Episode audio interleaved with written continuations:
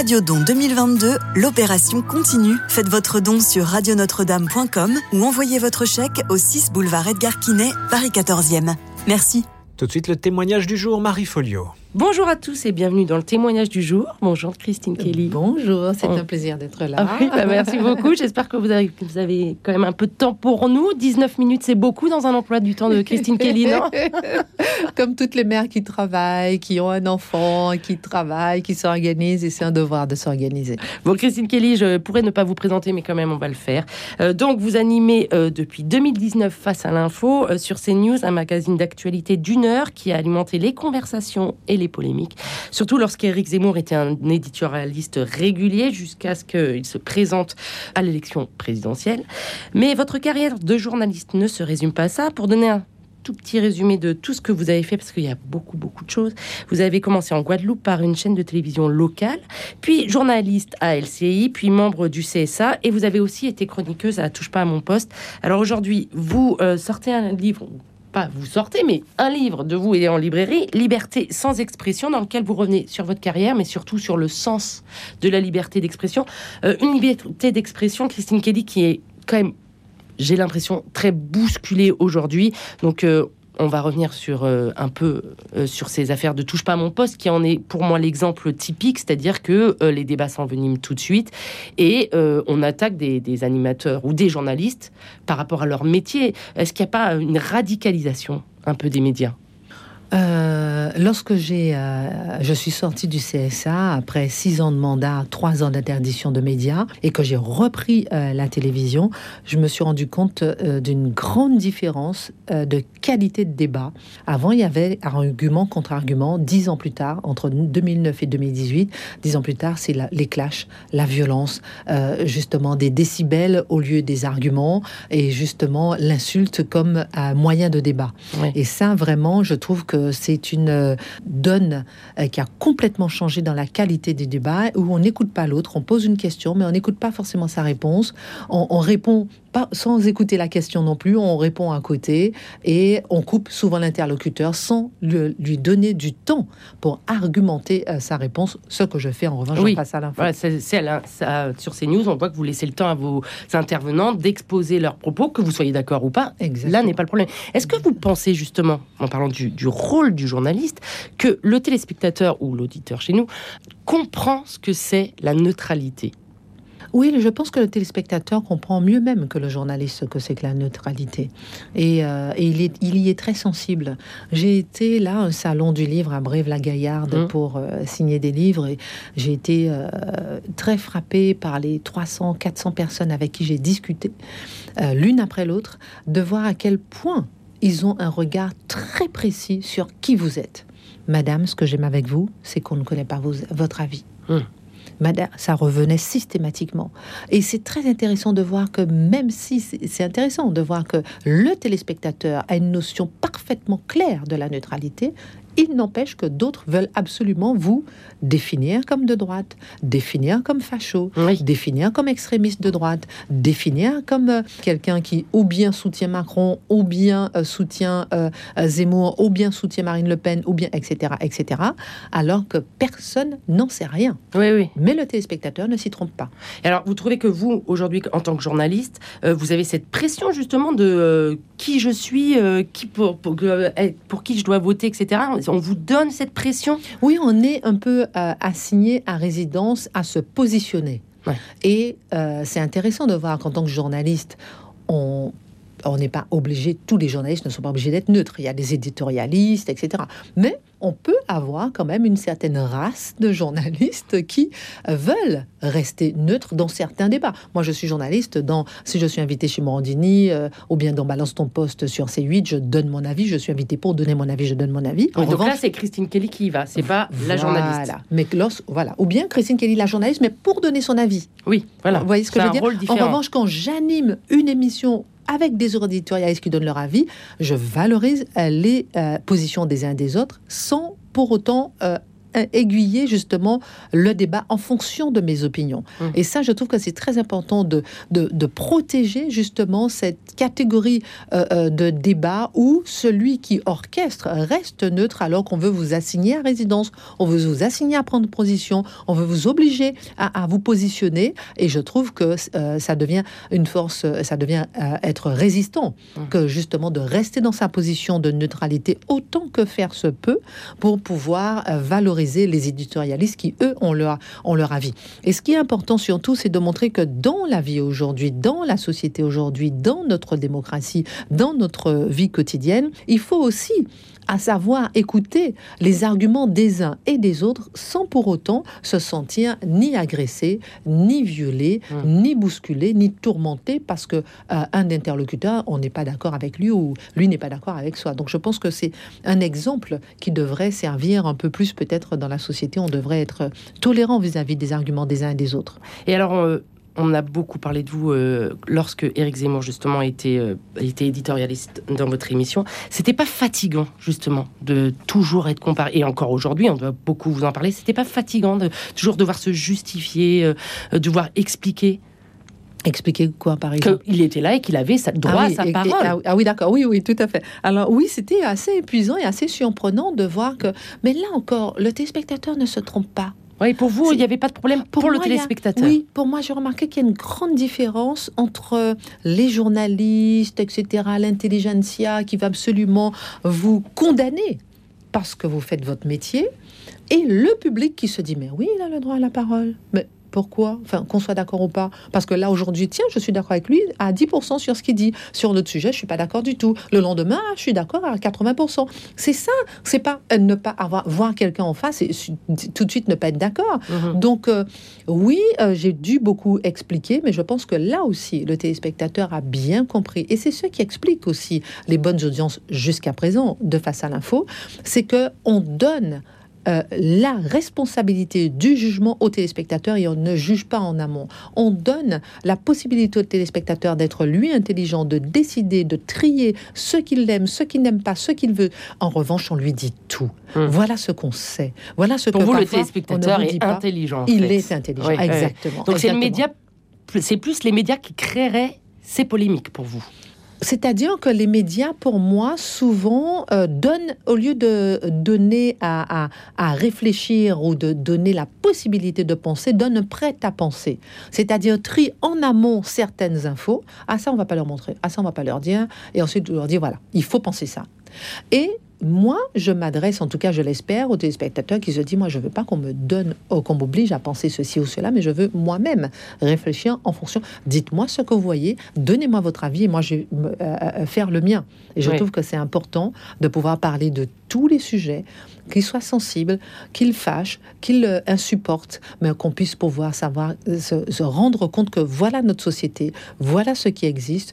Et, Et voilà sa pluralité voilà aussi. sa pluralité. dans et les ça, opinions. et ça, et- c'est très important. Et je me bats pour ça, pour Ouais. cette pluralité des opinions, pluralité des d'expressions, qui me vient non seulement du CSA, mais effectivement, je raconte dans le livre de mon parcours, mais le rôle principal de l'ARCOM euh, euh, ex-CSA, c'est justement de gérer au quotidien cette pluralité Mm. d'expressions. Mm. Donc, je suis dans la droite ligne de la mission d'un ancien membre du CSA ou de membre du CSA, c'est-à-dire de valoriser la pluralité des expressions. Attention, toujours dans le cadre de la loi. Ouais. Et alors justement, vous parliez de votre livre et de votre expérience en- dans le CSA. Vous avez quand même un parcours euh, que moi je trouve assez extraordinaire parce que vous avez commencé euh, avant de faire votre école de journaliste. Vous avez été journaliste Oui. dans votre chaîne locale et après vous avez suivi les étapes logiques, c'est-à-dire que vous avez présenté une école de journalisme et après voilà, le- votre carrière s'est déroulée.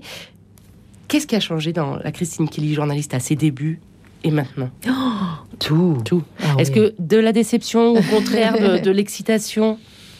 Euh, de la sagesse, Ah. de la distance, de la hauteur, de la tolérance, de la perspicacité, du discernement. Je suis passée peut-être de la naïveté à la clairvoyance, au discernement. Je suis passée de effectivement l'insouciance joviale et euh, à, la, au discernement et à la clairvoyance euh, euh, maîtrisée. voilà. Donc lorsque je, découvre l'audiovisuel, j'ai soif de tout, de rencontrer tout le monde. Je n'ai aucune notion de ce qu'on peut une idéologie.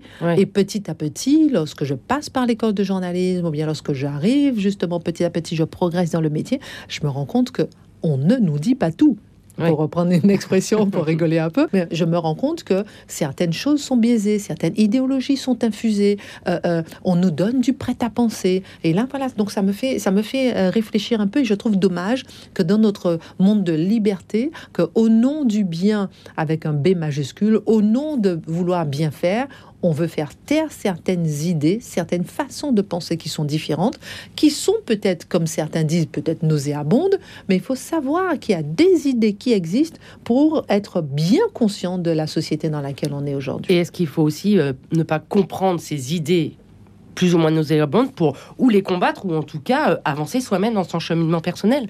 Exactement. Et c'est ça, il faut les entendre, les comprendre, les analyser, savoir si on est d'accord ou pas, si elles sont effectivement nauséabondes ou pas, et savoir pourquoi les gens votent de telle et telle façon, quelle est la réalité de leur quotidien. Hmm. Parce que ceux qui votent et ceux qui regardent la télé, ils ont un quotidien qui n'est pas forcément le vôtre ni le mien, ils ont un autre quotidien en dehors de Paris, en dehors de notre intelligence et notre petit milieu médiatico-politique, et c'est important d'être de, de, en phase justement avec les Français.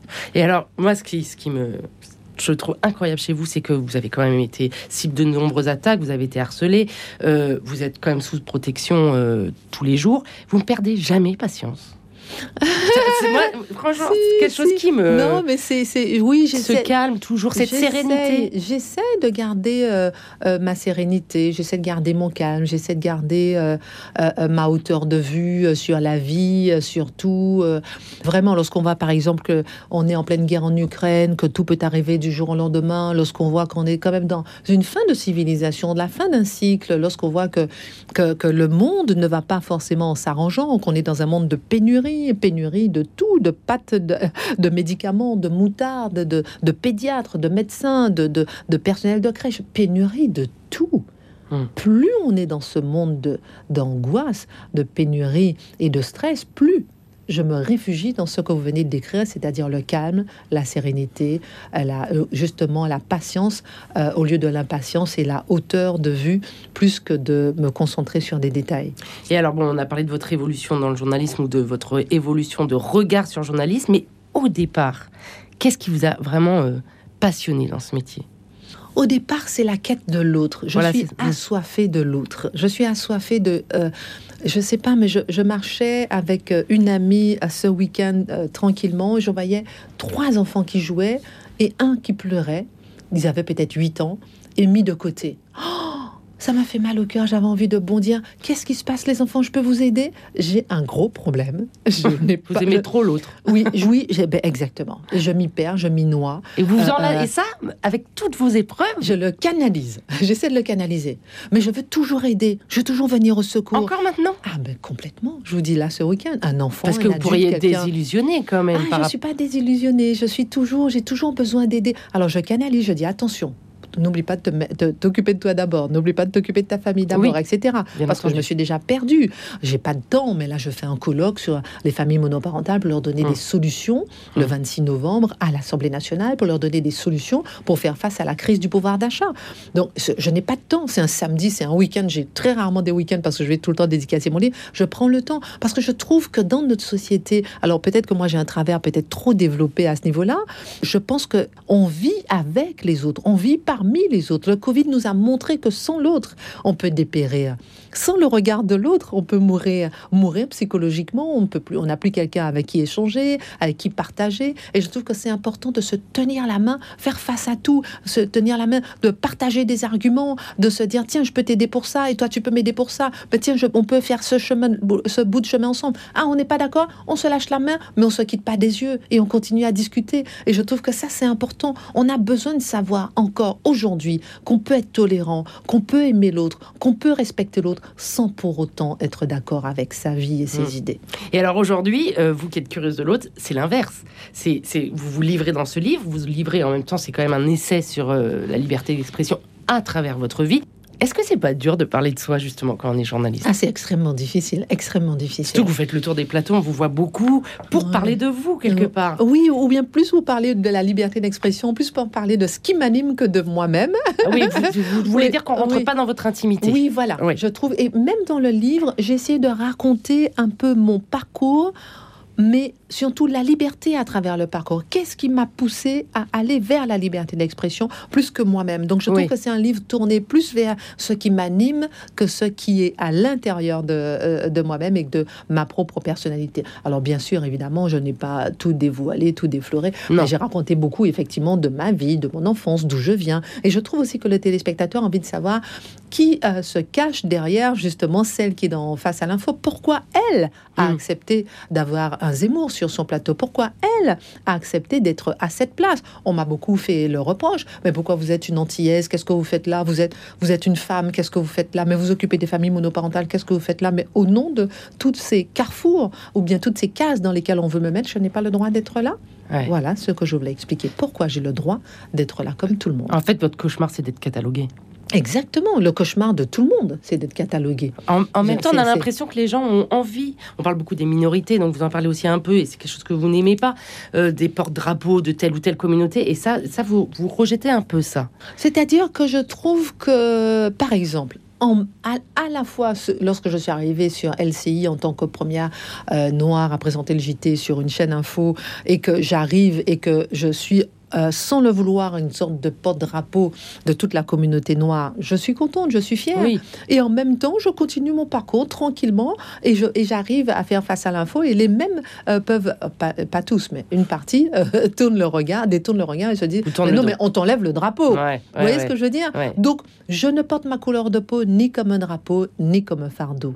Je veux uniquement travailler, faire mon métier de journaliste, que je sois noire ou pas, que je sois femme ou pas, que je sois euh, antillaise ou pas, que je sois, je m'occupe de famille monoparentale Oui. ou pas, je veux absolument continuer mon métier de journaliste et quelles que soient les circonstances. Il n'y a pas, tiens, toi, parce que tu es femme et noire, tu n'as pas le droit Mm. d'interroger Zemmour, mais tu n'as pas le droit d'être sur telle chaîne. On va où? Mm. Je veux dire, je refuse effectivement ces cases où on veut vous enfermer, ou parce que vous êtes noir, vous devez penser de telle façon, ou bien parce que vous En fait, êtes ça vous reprend en otage. mais on est pris en otage. Ou bien Mm. parce que vous êtes femme, vous ne devez pas interroger, par exemple, telle ou telle personne. Ou bien parce que vous êtes euh, euh, antillaise, ou j'en sais rien, vous ne devez pas aller là. Ou bien parce que vous êtes journaliste, vous ne devez pas euh, aller tel ou tel endroit. Non.